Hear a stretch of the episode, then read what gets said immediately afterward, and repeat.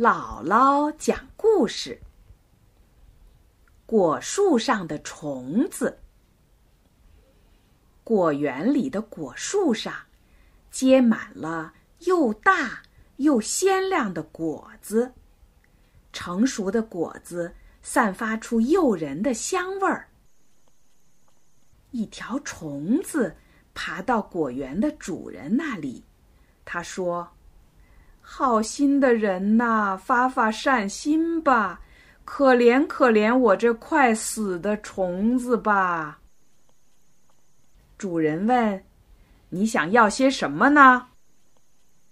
虫子可怜巴巴的乞求说：“求你让我住进果园里，吃一点你不要的叶子来活命吧！我以我的生命担保。”绝不碰树上的果子一星半点儿。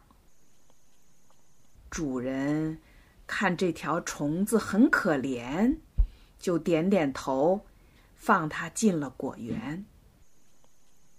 虫子千恩万谢，满心欢喜的进了果园，大口大口的贪婪的吃着叶子，吃饱了肚子，心满意足的。在树枝上睡了个大觉。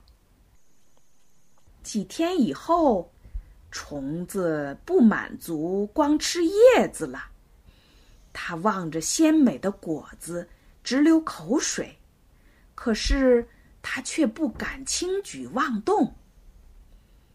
有一天，果园里走来一个男孩子，虫子一看，心中大喜，对男孩喊道。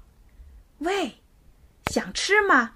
我帮你摘下一个苹果，你啃一大半儿，给我留一小半儿，怎么样？说着，虫子就啃起苹果饼来。只听见啪嗒一声，果树的饼被啃断了，苹果和虫子一起掉到了地上。男孩子。一下子把虫子拎起来，说：“你真坏呀！